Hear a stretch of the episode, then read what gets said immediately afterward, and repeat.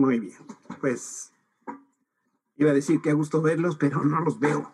Entonces me los imagino y, esto de, las transmisiones está siendo para, para mí un, reto porque se pueden imaginar lo, lo complejo que es hablar a un monitor sin saber qué es lo que está sucediendo del otro lado. Entonces, pero en fe creemos de que eh, esto se está escuchando, ustedes están recibiendo una palabra que viene del corazón de Dios. Quiero esta mañana empezar eh, leyéndote tres pasajes de la escritura y ah, que hoy en especial tú te lleves en tu corazón el hecho de que Dios quiere que tú vivas, tú vivas una vida plena. Dice Hebreos 10, 23, Mantengámonos firmes sin dudar en la esperanza de la fe que profesamos, porque Dios cumplirá la promesa que nos ha hecho. Romanos 15, 13 dice, le pido a Dios, fuente de esperanza, que los llene completamente de alegría y paz, porque confían en Él. Entonces rebosarán de una esperanza segura mediante el poder del Espíritu Santo. Y en la primera carta de Pedro, 1.3 dice, alabado sea Dios, Padre de nuestro Señor Jesucristo, por su gran misericordia, nos ha hecho nacer de nuevo mediante la resurrección de Jesucristo para que tengamos una esperanza viva. Y siempre que se habla de esperanza en la escritura, es la expectativa y el tiempo de esperar por algo que no se ve, pero que se tiene la certeza que sucederá porque Dios lo ha prometido. Y esto es lo que el Espíritu del Señor nos dice en esta hora. De una buena vez por todas, aniquilemos la desesperación. Hijos e hijas, no, no envíe a mi hijo a la tierra lleno de vida y poder para que ustedes vivan sin esperanza. Ven aquí a donde está tu asiento celestial y recibe una nueva perspectiva. Ven aquí y deja hoy tratar con la desesperanza y con todos sus efectos. Mi Hijo Jesucristo murió y resucitó para que pudieras caminar en vida abundante. Aún en medio de la oscuridad y las circunstancias difíciles, la pregunta es, ¿elegirás la esperanza que te ofrezco? Hoy mismo, elige una vida de esperanza, elige la vida en toda su plenitud. El Espíritu Santo que habita en ti está viviendo la esperanza dentro de ti Deja que yo conquiste todo lo que viene contra ti, que quiere destruir tu esperanza. Clama a mí hoy y dime, Jesús, mi esperanza viva. Elijo hacerme uno contigo. Ahora mismo rompo el acuerdo con la desesperanza. Ven y refrescame con tu Espíritu Santo. Tráeme hoy la plenitud de vida en Cristo Jesús. Amén.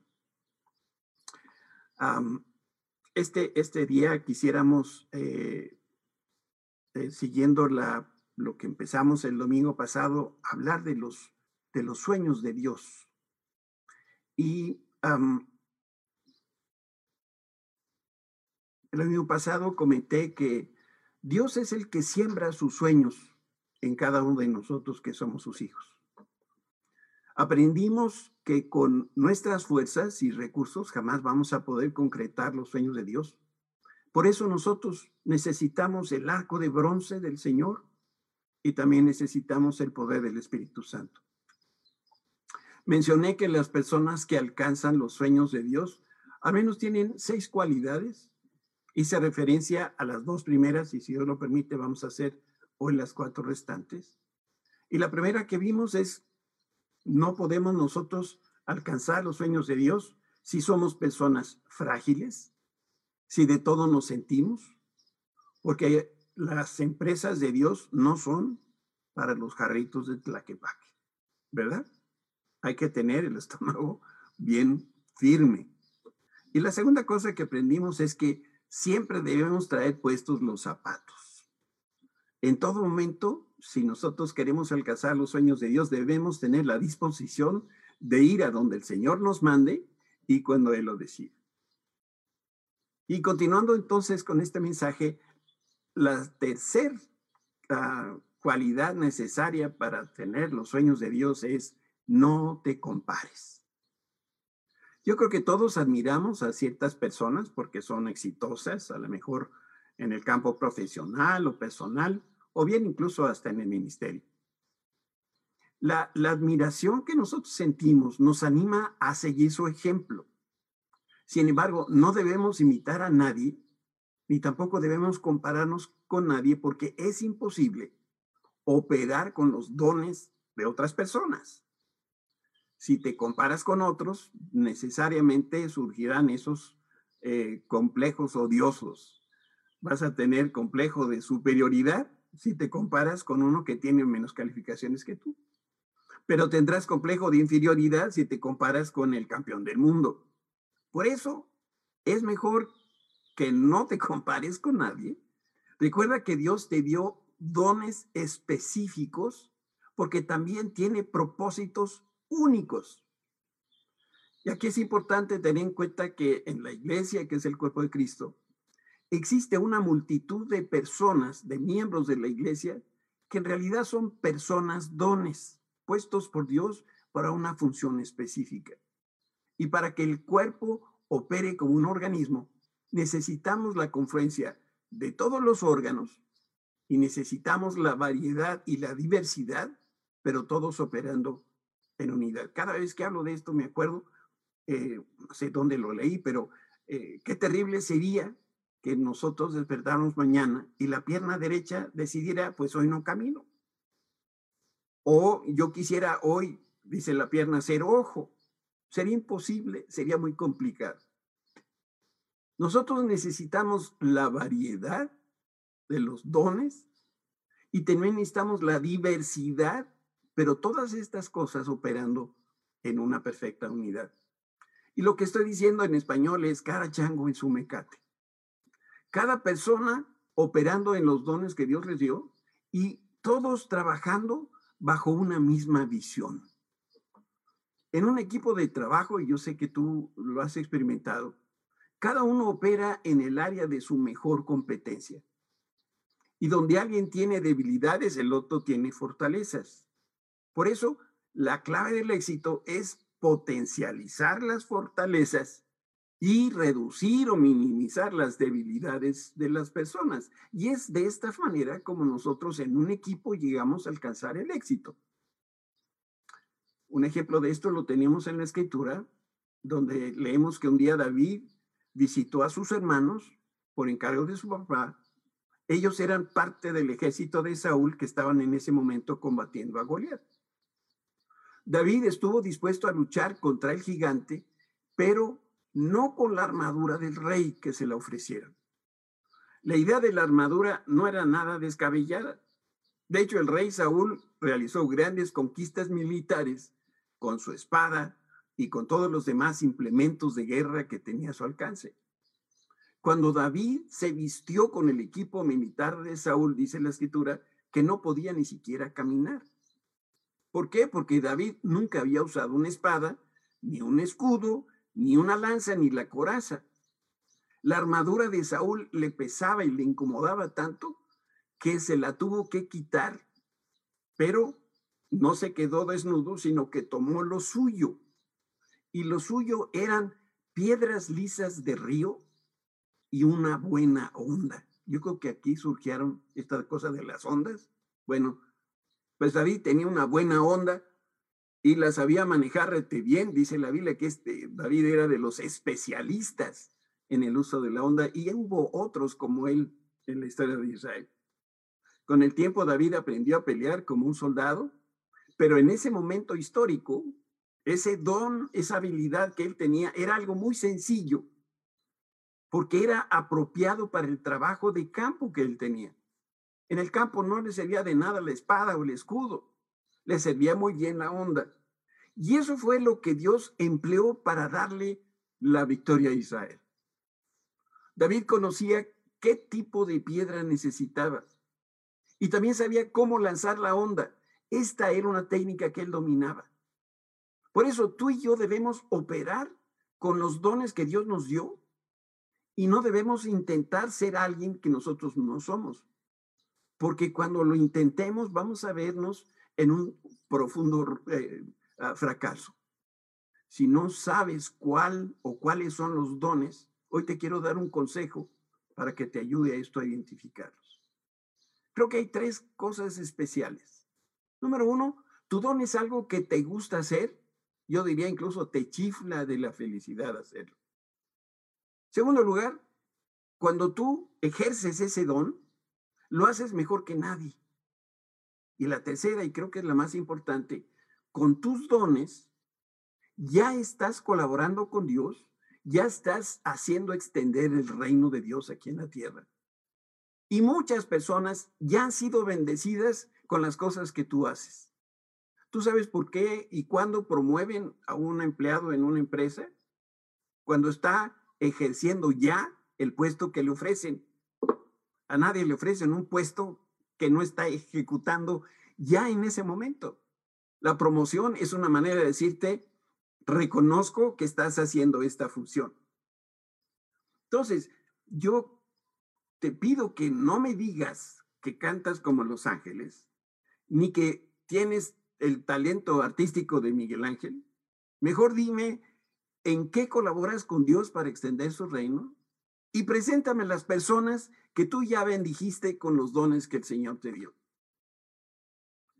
Si quieres alcanzar los sueños de Dios, y esta es la cuarta cualidad que tú necesitas, te tienes que aventar al agua.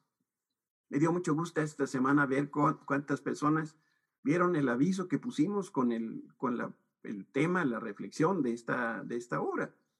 Y la imagen era un, un hombre eh, ya se había echado el clavado, estaba eh, introduciéndose ahí al agua. Y aquí tengo que citar lo que el profeta decía, no os arruguéis. En otras palabras, no tengas miedo, no te parezcas a ese mezquino que se describe en la escritura, ese hombre que no hizo nada, que ni trabajó, ni compró, ni invirtió, que tuvo miedo de perder los talentos que recibió y también tuvo miedo de las consecuencias de no hacer nada. Por eso, si tú quieres que Dios te use, te debes aventar al agua. Y bueno, te quiero contar que un, hombre muy rico eh, un día llamó a muchos jóvenes como, como ustedes para plantearles un reto. Lo citó en el jardín de, su mansión, donde tenía una enorme alberca o piscina. Subió a un podium improvisado y desde ahí se dirigió a, todas las personas que estaban ahí presentes y les dijo, la persona que se tire un clavado y que nade de un lado al otro de la alberca, yo le concederé las siguientes tres recompensas. Uno, diez pozos petroleros muy productivos que tengo en Dubái, Dubái, San Luis Potosí. O cien mil hectáreas de cultivo del mejor café del mundo en Brasil, ahí Brasil, esquina con Tacuba, o le daré la mano de mi hermosa hija en matrimonio. La gente reunida respondió con aplausos y cuando escucharon las recompensas, los más entusiastas gritaron y brincaron de alegría. Por cierto, la muchacha realmente estaba muy guapa. Continuó el hombre ricachón con su discurso el que quiera el premio, lo que tiene que hacer es cruzar la alberca nadando. El único problemita es que el agua está infestada de tiburones, pirañas y cocodrilos hambrientos. Cuando este hombre dijo esto, se produjo un silencio sepulcral. Algunos veían a la hija del hacendado y ella como que les hacía ojitos, otros se frotaban las manos pensando en las riquezas que no tenían y que sí podían obtener si tan solo nadaban rapidito. Y pasó un tiempo cortito hasta que se rompió el silencio con uno de estos, un tremendo splash en el agua de la alberca. Lo que siguió fue de verdad una escena mejor que las Olimpiadas.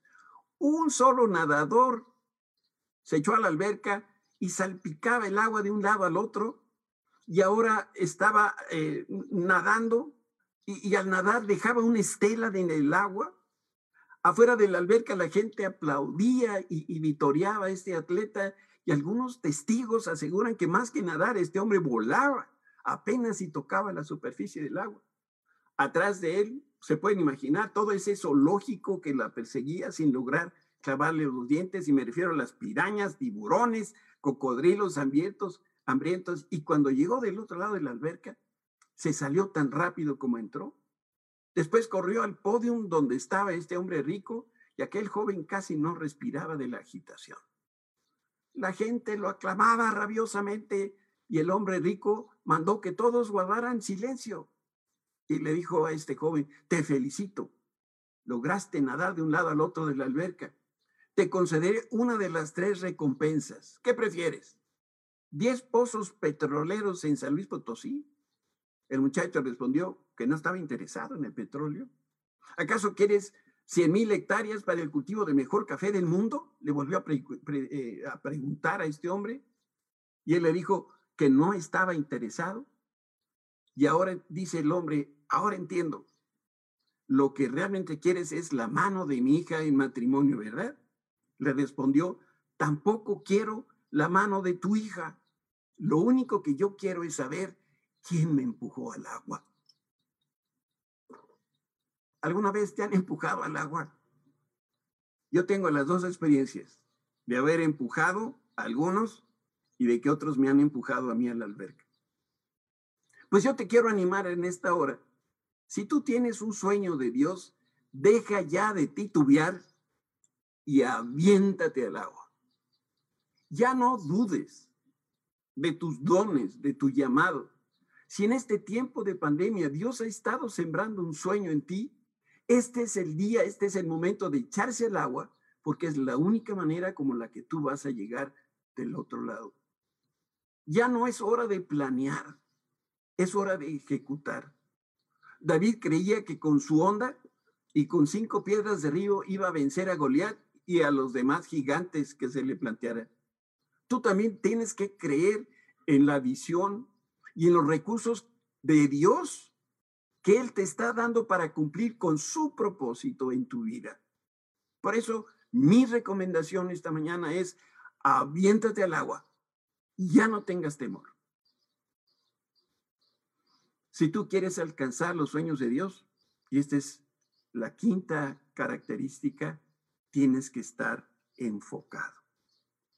¿Sabes? La persona que tiene los sueños de Dios debe mantenerse enfocada. Debe tener lo que algunos le llaman singularidad de enfoque. Si Dios te dio un sueño, abrázalo con pasión. Esta es una de las características que tiene un profeta o un visionario alguien que abraza con pasión la, la misión, el propósito que Dios le dio. ¿Sabías que la mayoría de los sueños no se alcanzan porque la persona no enfoca su vista? Vi un, un, experimento que me pareció sensacional. Si tú usas anteojos como yo, existe una manera eh, mecánica de ver mejor sin usar lentes.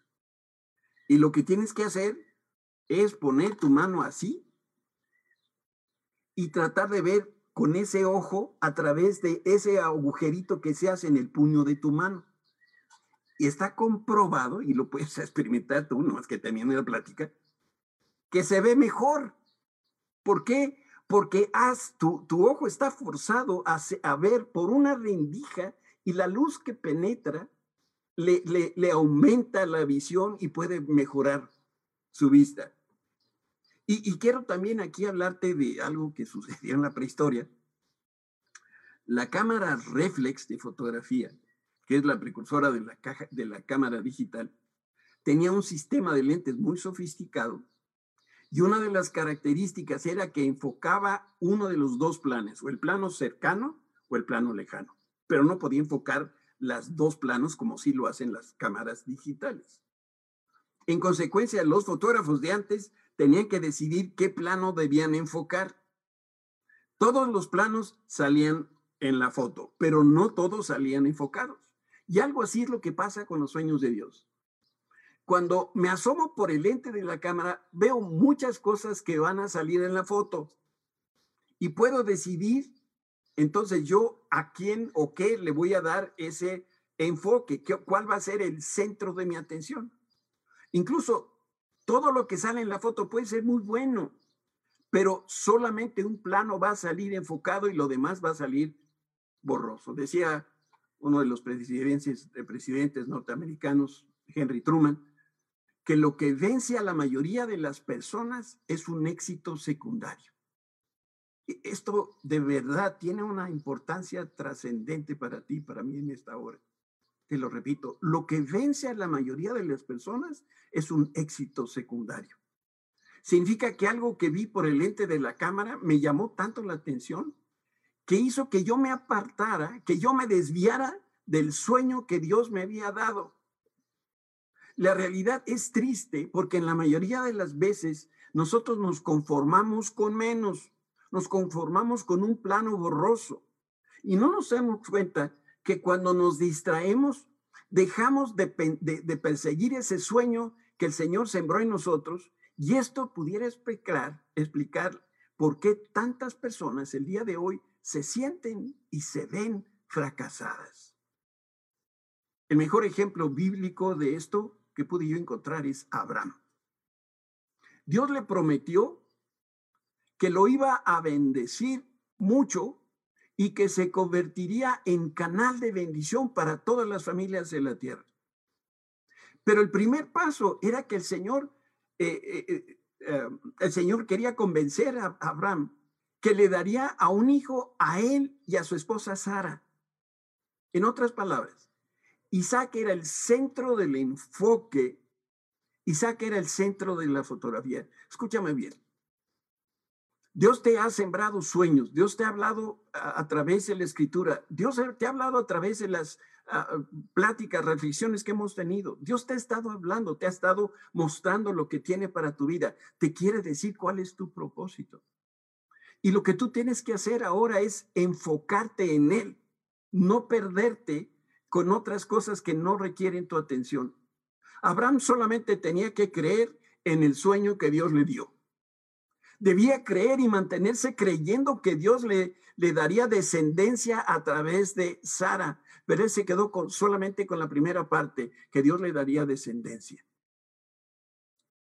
Abraham tenía que pasar por alto que su, que su esposa era una mujer de edad y además era estéril y también tenía que pasar por alto que ya no funcionaba ni con pastillita azul. Tristemente, Abraham encontró en Ismael un éxito secundario. Y esa victoria parcial por poco lo derrota. Cuando nació Ismael, Abraham estaba feliz y dijo, yo ya, ya la hice en la vida, ya tengo un hijo.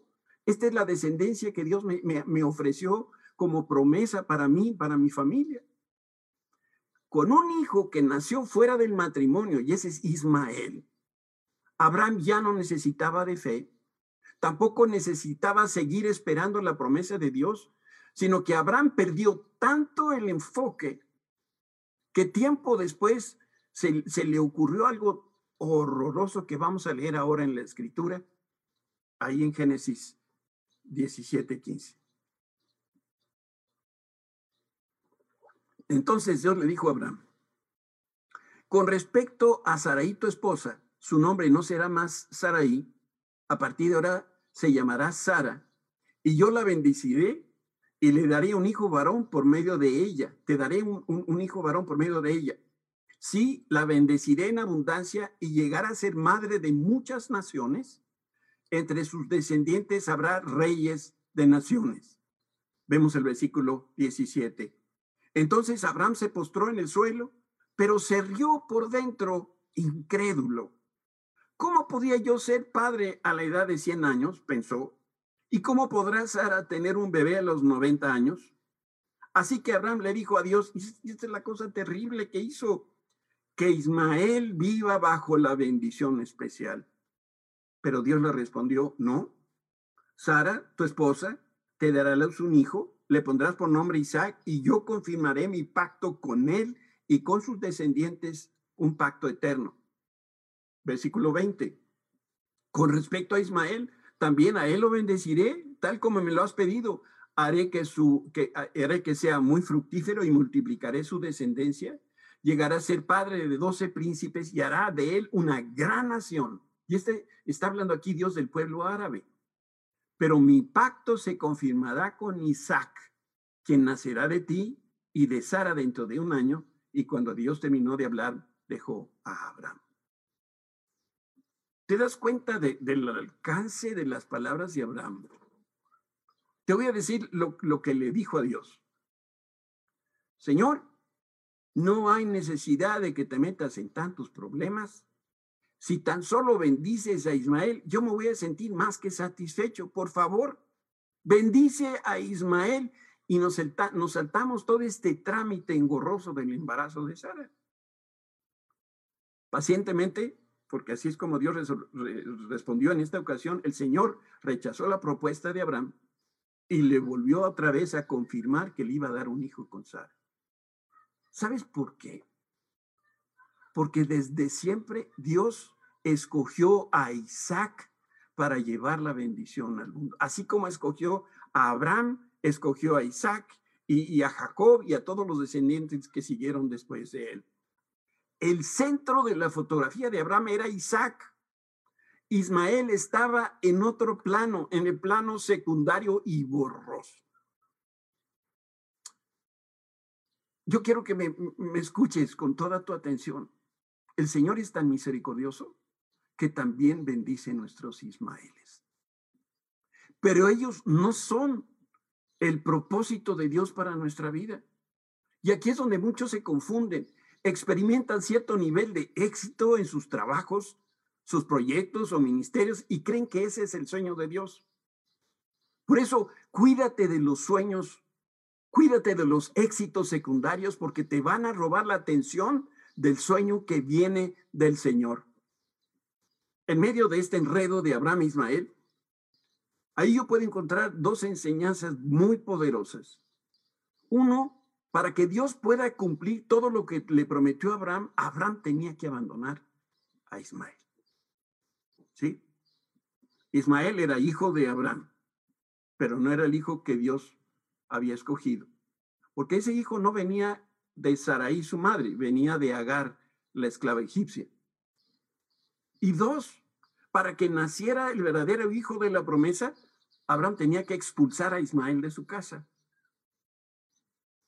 Y por eso yo creo que le dijo al Señor, pues bendice a Ismael. Él tenía una carga de conciencia porque Ismael era un, perdón la expresión, pero era un hijo ilegítimo. Y lo que tenía Abraham era culpa. No, no, por eso se acerca con el Señor. Y mientras tú estés aferrado a un sueño que no es de Dios, el Señor no te puede bendecir como Él quiere. Por eso necesitas abandonar todo lo que es secundario.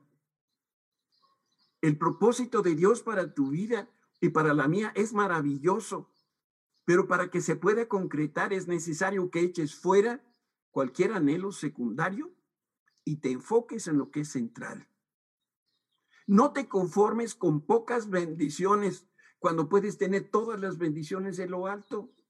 Y lo único que debes hacer es soltar aquellas cosas que están impidiendo que se realice el sueño de Dios en tu vida. Por eso, enfócate en el sueño de Dios y suelta todos los demás. Por favor, escucha este consejo. No te desanimes por tus fracasos.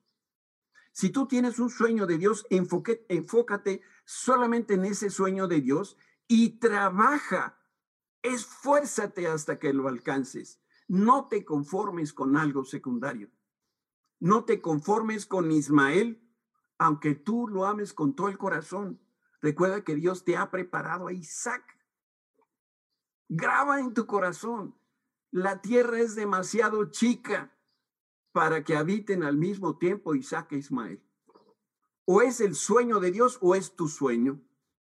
O es lo central del sueño de Dios o tú ya te estás confundiendo, te estás llevando por algo secundario. Uno tiene que morir para que el otro pueda vivir. Y la pregunta es, ¿te vas a quedar con el hijo de la promesa de Dios o el hijo de tu propio esfuerzo?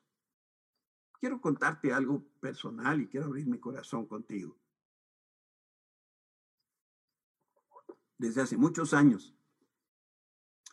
Dios me dio un sueño y ese sueño era servirle de pastor en una iglesia, en un pueblo chico, en Texas. Con el tiempo ese sueño fue tomando forma, pero sobre todo fue tomando dirección. Después entendí que Dios nunca me dijo que sería en Texas, sino que iba a ser en Tepepan el Grande. Delegación Xochimilco. Allá no son delegaciones. Bueno, eso, ¿qué somos? Eso que somos. Alcaldía. ese sueño se concretó y nació Oasis hace 18 años. Se hizo realidad porque esta iglesia nació primero en el corazón de Dios. Después el Señor me dijo que nuestra iglesia iba a ser un refugio de gracia y además sería un lugar de libertad y de restauración para las personas, los matrimonios y las familias. Y a través de los años yo he visto cómo en Oasis Dios ha dado grandes victorias y también he visto descalabros gracias a que mis ideas no son muy brillantes. Pero hace todavía apenas unos pocos días, Dios me habló y me pidió que dejara a mi Ismael. Porque debo confesar que seguía pensando en esa iglesia en Texas. Y Dios me pidió que yo abrazara a Isaac. ¿Y sabes quién es Isaac? Mi hijo Goma, mi pastor. Ese día le hablé a mi hijo y le dije que nunca lo voy a dejar. De Oasis me va a tener que llevar a Jardines del Remember.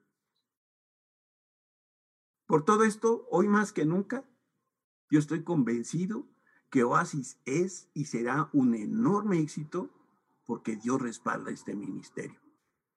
Estoy convencido que el Señor lo puede hacer ahora, en este mismo instante, si Él lo quisiera.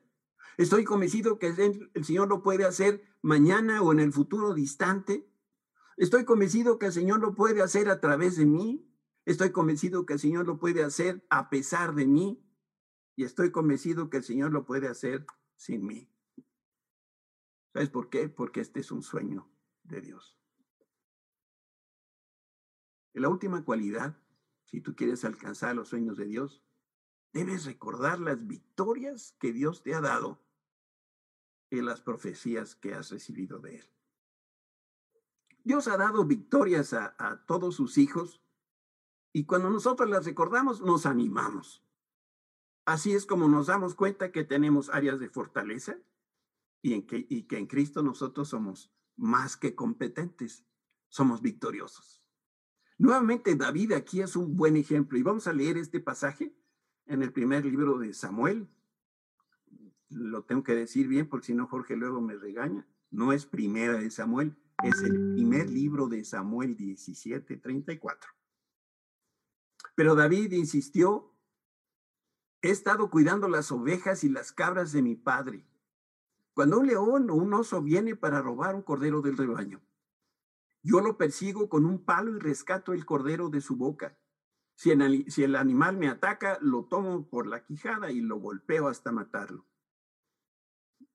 Lo, he hecho con leones y con osos y lo haré también con este filisteo pagano, le está hablando aquí a Goliat, porque ha desafiado al, a los ejércitos del Dios viviente.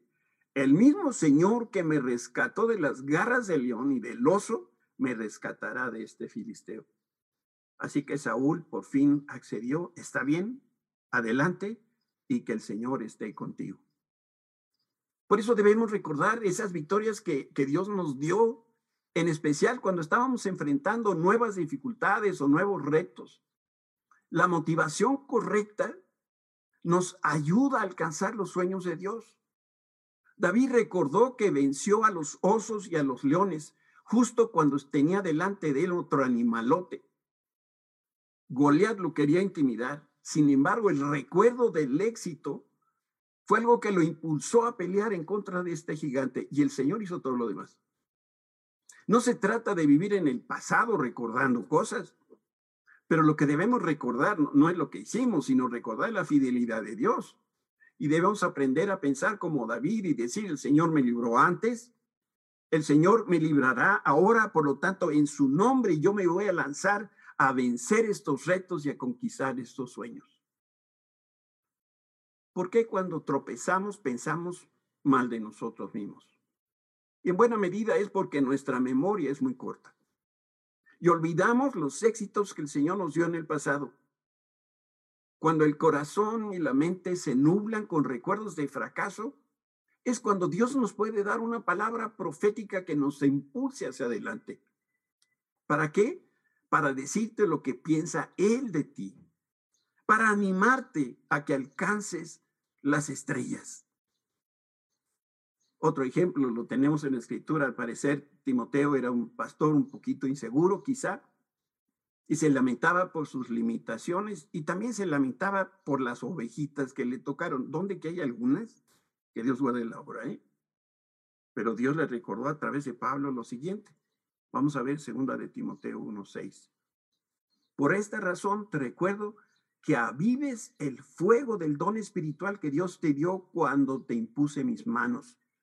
Pues no nos ha dado, pues Dios no nos ha dado un espíritu de temor y timidez, sino de poder, de amor y de autodisciplina. Y otro pasaje, aquí mismo, no, esta es primera, primero de Timoteo, primera carta de Timoteo 4.14. No descuides o, acuérdate de ese don espiritual que recibiste mediante la profecía que se pronunció acerca de ti cuando los ancianos de la iglesia te impusieron las manos. Presta suma atención a estos asuntos Entrégate lleno a tus tareas. Eh, en otras palabras, trabaja como si el trabajo se fuera a pasar de moda, para que todos vean cuánto has progresado. Ten mucho cuidado de cómo vives y de lo que enseñas. Mantente firme en lo que es correcto por el bien de tu propia salvación y la de quienes te escuchan. Pablo anima a Timoteo a cambiar, a caminar según la palabra de Dios Esta era una palabra profética de Dios para animar a Timoteo en su ministerio. Y yo ahora tomo las palabras de Pablo en el nombre de Cristo y yo te digo a ti, trabaja en obediencia a la palabra que recibiste. Trabaja y no te detengas. Esfuérzate y trabaja como nunca. En ese sueño que el Señor sembró en ti, no temas, no te desanimes, Avanza en la dirección del sueño de Dios para tu vida y el Señor lo va a hacer. Mientras tú estés aferrado a un sueño que no es el de Dios, el Señor no te va a poder bendecir como Él quiere. Por eso necesitas abandonar todo lo que es secundario. Yo conozco personas que, que, están deseosas de irse a Puerto Vallarta, a Mérida, a Querétaro, otros a Texas. Pero quizás ese no es el sueño de Dios. Jubilarte para no hacer nada tampoco es un sueño de Dios. El propósito de Dios para tu vida y para la mía es maravilloso, pero para que se pueda concretar es necesario que eches fuera cualquier otro anhelo secundario y que te enfoques solamente en aquello que es lo central. No te, conformes con pocas bendiciones cuando puedes tenerlas todas.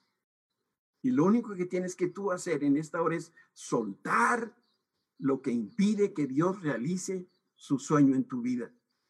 Si tú tienes un sueño de Dios, enfócate solo en ese sueño y trabaja y esfuérzate hasta que lo alcances. No te conformes con éxito secundario, aunque seas director de la mejor y más grande empresa del mundo. Si ese no es tu lugar, suéltalo no te conformes con Ismael, aunque lo ames con todo corazón. Para algunos, Ismael es lo que saben hacer en la vida. Si dejo de ser, si dejo de hacer contabilidad, yo que soy contador, ¿qué voy a hacer en la vida? Si ese no es tu sueño, hermano, este, eh, estás perdiendo el tiempo. Dios tiene algo mejor para ti. La tierra es demasiado chica para alojar al mismo tiempo a Isaac y a Ismael. Hoy uno tiene que morir para que otro pueda vivir. Y la pregunta que solamente tú puedes contestar, ¿te vas a quedar con Ismael? ¿Esa opción secundaria? ¿O te vas a quedar con Isaac, el hijo de la promesa? ¿Quieres cerrar tus ojos un momento? Yo quiero orar por ti. Señor, En esta hora te damos gracias por los sueños que nos has dado. Gracias por los dones, por los talentos, por las experiencias, las buenas y las malas, por las victorias y por las derrotas. Pero no permitas que ninguno de tus sueños se pierda. Que todos se aprovechen y sobre todo que todos se cumplan. En tu nombre, Padre, yo reprendo al devorador de sueños. Y a ti, Satanás, te ordenamos fuera de aquí, fuera de la vida de cada persona que ahora mismo está en esta transmisión. Espíritu de temor, te echamos fuera y declaro que el dominio propio estará en cada uno de nosotros para que con nuestro esfuerzo y la dirección del Espíritu Santo salgamos a conquistar el sueño de Dios. En el nombre de Cristo, echamos fuera toda mentira y declaramos que no hay talentos enterrados. También declaro que veremos el fruto del Espíritu Santo en cada uno de nosotros y ese fruto se multiplicará y permanecerá. Padre, y muchos van a hablar de lo que tú hablarás, de lo que tú harás en nosotros y a través de nosotros, para que en todo lo que nosotros hagamos, tu nombre sea exaltado y tú recibas toda la gloria, todo el honor, todo el poder, en el nombre de Cristo Jesús. Amén.